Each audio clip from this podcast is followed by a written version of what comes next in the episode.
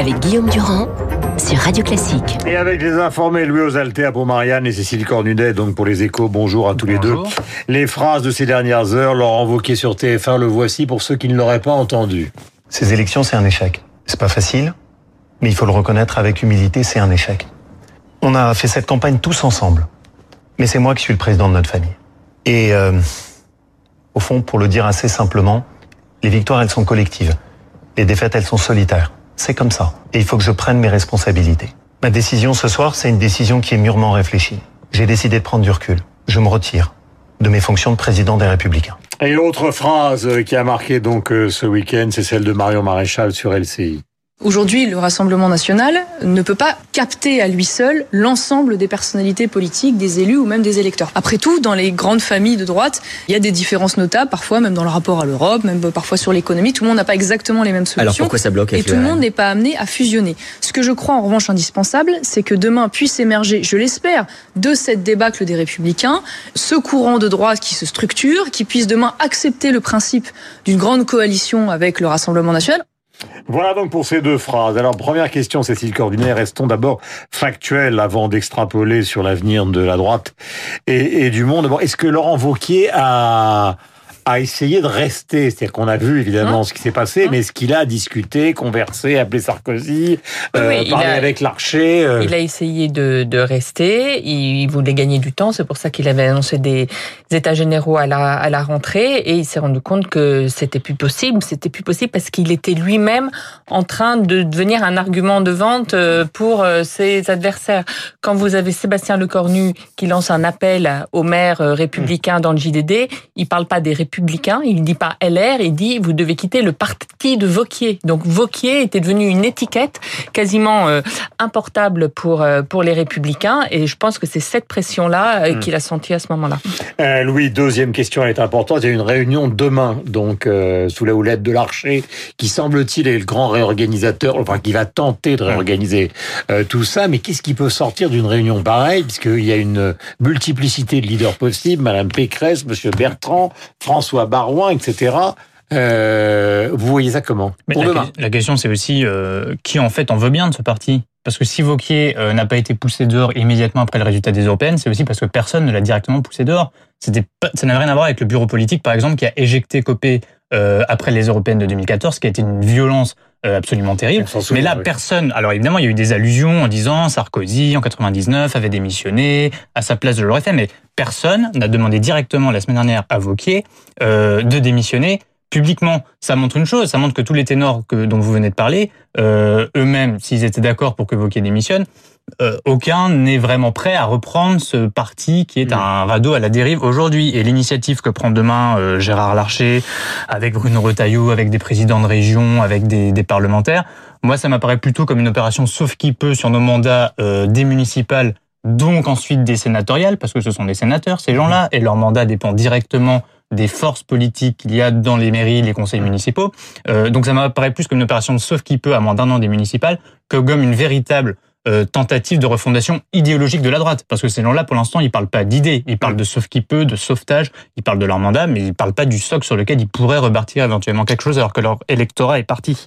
Euh, machine à remonter le temps avec vous, ma chère Cécile. On se souvient que lors de l'arrivée de Bruno Le Maire, d'Edouard Philippe et des autres auprès d'Emmanuel Macron, le grand slogan de la droite classique, en tout cas des républicains, c'était son pays à son parti. Voilà, ce sont des traîtres, euh, disaient les autres, etc. Et maintenant, effectivement, ils se retrouvent dans une situation que vient de définir euh, Louis, est-ce que ça veut dire que l'opération d'Emmanuel Macron a totalement marché En tout cas, jusqu'à présent. Il faut être prudent, je pense, euh, parce que ce qu'on voit, c'est l'extrême volatilité des électeurs. Donc, ce qui marche aujourd'hui peut peut-être ne pas marcher demain. Je pense qu'on peut plus trop raisonner en termes d'espace. Si euh, la droite arrive à trouver finalement un leader et, des idées qui, qui changent un peu, et si Emmanuel Macron dans trois ans est dans est en situation difficile, peut-être qu'il y a quelque chose à jouer. Jouer. Je pense que c'est pas que c'est pas figé. Là, tout d'un coup, on a vu effectivement pour la première fois les retraités qui votaient massivement LR voter la République en marche.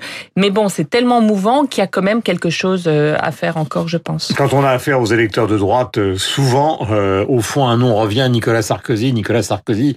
Alors, je ne dis pas que ce soit un déni de réalité, mais on a l'impression qu'au fond, ils ne se sont jamais remis de la défaite de Nicolas Sarkozy oui, face à François Hollande, qu'ils ont vécu comme une injustice. Et quand François Fillon a été battu lors de la dernière présidentielle, il y avait toujours ce mythe du vote caché, etc., etc. Donc là, ne nous intéressons plus simplement au leader, mais à l'électorat de la droite classique qui semble-t-il depuis un certain temps, et c'est une question que je pose eux, dans une sorte de déni de réalité. Quoi. Nicolas Sarkozy lui-même, hein, en se rendant au plateau des Glières avec Emmanuel Macron, euh, quelques temps avant euh, l'élection européenne, il a permis cette porosité, si vous voulez. Aujourd'hui, je pense que l'électeur de droite, il se balade, il est comme les autres euh, électeurs, il voit en fonction de l'offre, qu'est-ce qu'on m'offre aujourd'hui mm. le plus efficace, et eh ben je vote pour cette solution le plus efficace. Et effectivement, et Nicolas Sarkozy, il a très bien compris ça. Il n'a pas voulu se compromettre trop avec euh, euh, la liste euh, François-Xavier Bellamy, même s'il a dit qu'il avait voté LR.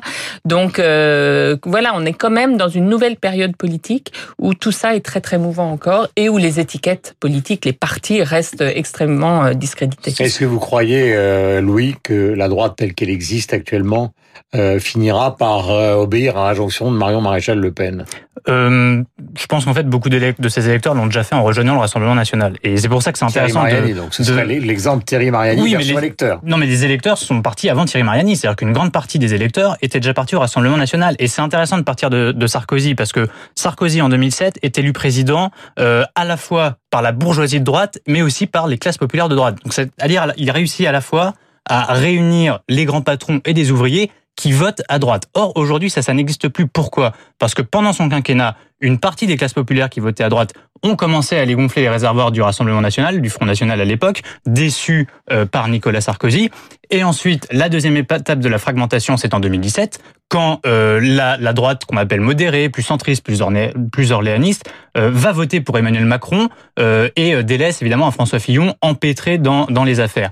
Donc les deux pans qui constituaient cet électorat de droite qui avait fait le succès d'un Sarkozy en 2007, mhm. ils sont partis l'un après l'autre. Et aujourd'hui, on se retrouve avec un parti où il y a presque plus d'électeurs d'élus pardon que d'électeurs, presque plus d'élus que de sympathisants et d'élus qui ne savent plus où donner de la tête parce que leurs électeurs ne sont plus là. Je pense que en remontant l'histoire, en voyant sur le long terme, c'est la fin du cycle UMP en fait. Cette coalition qui avait réussi à unir des personnes de catégories sociologiques différentes, d'intérêts un peu différents, qui avaient fait le succès de cette droite-là à l'époque, n'existe plus parce que cet électorat, il est parti peu à peu. Et aujourd'hui, les élus se retrouvent euh, sans électorat.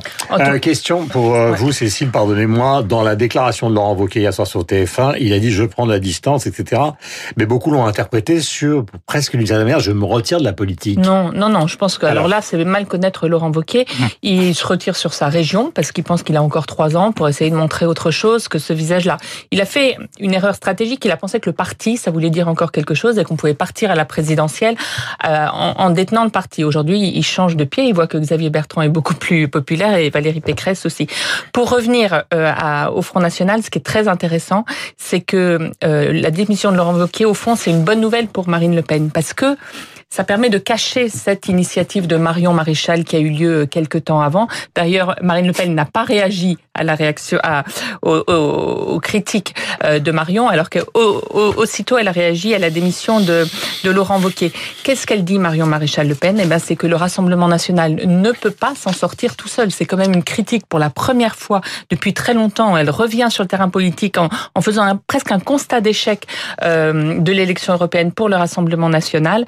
Et et euh, donc voilà, je pense qu'elle a été, euh, elle a été écrasée, si vous voulez, par euh, la démission de Laurent Wauquiez, mais peut-être qu'il va se passer quelque chose quand même dans les mois prochains de, ce côté-là aussi. Je voudrais, vous qui êtes des grands lecteurs, Louis et Cécile, vous donner l'occasion de réécouter donc Michel Serres, qui était à la fois agrégé de philo, normalien, élève de l'école navale, navigateur, qui a écrit sur l'histoire des sciences, l'épistémologie, qui a écrit sur l'art. par exemple, ses propos, grâce à Vincent, sur le monde, puisqu'il aimait beaucoup les voyages, qui faisaient partie, d'après lui, partie intégrante de la connaissance. Localement, il y a de la violence, si vous voulez, des attentats, des choses comme ça. Mais si vous regardez globalement ce qui se passe depuis 10, 20, 100 ans, la violence ne cesse de baisser. Que ce soit la violence politique, si vous voulez, la guerre par exemple, ou de type euh, attentat, on est toujours attentif à ce phénomène factuel qui est aujourd'hui l'actu. Mais globalement, c'est pas vrai. Voilà. C'est presque contre-intuitif, personne ne le croit. Et pourtant, consultez les documents, vous allez voir qu'il y a une baisse de la violence. Moi, j'aime bien courir le vaste monde et à travers mille pérégrinations par monts et par vaux, car le monde est beau, il vaut le déplacement et c'est peut-être le monde qui est le paradis. Qu'est-ce que c'est le paradis? C'est délaisser tout trésor convenu et, et courir l'inconnu. Oh, cela dit, je crois qu'il y a un petit secret quand même, c'est que le vrai paradis, c'est quand même l'amour partagé. Voilà, et sur les sciences, il regrette l'inconstance des hommes politiques. Les gens qui nous gouvernent, les gens qui ont la parole dans les médias, sont tous formés exclusivement aux sciences humaines, à la psychologie, à l'économie, à la sociologie, à la sociologie électorale, etc. Aucun ne connaît les sciences dures. C'est les sciences dures qui transforment en profondeur la société et ni les médias ni les gouvernements ne le savent. Voilà, à l'exception de Cédric Villani, disait euh, Cécile Cornudet, d'où ce livre de Michel Serre l'année dernière, Petite poussette, justement, sur la révolution numérique. Euh, il venait du sud-ouest, il adorait le rugby, Michel Serre, et il a fait une émission.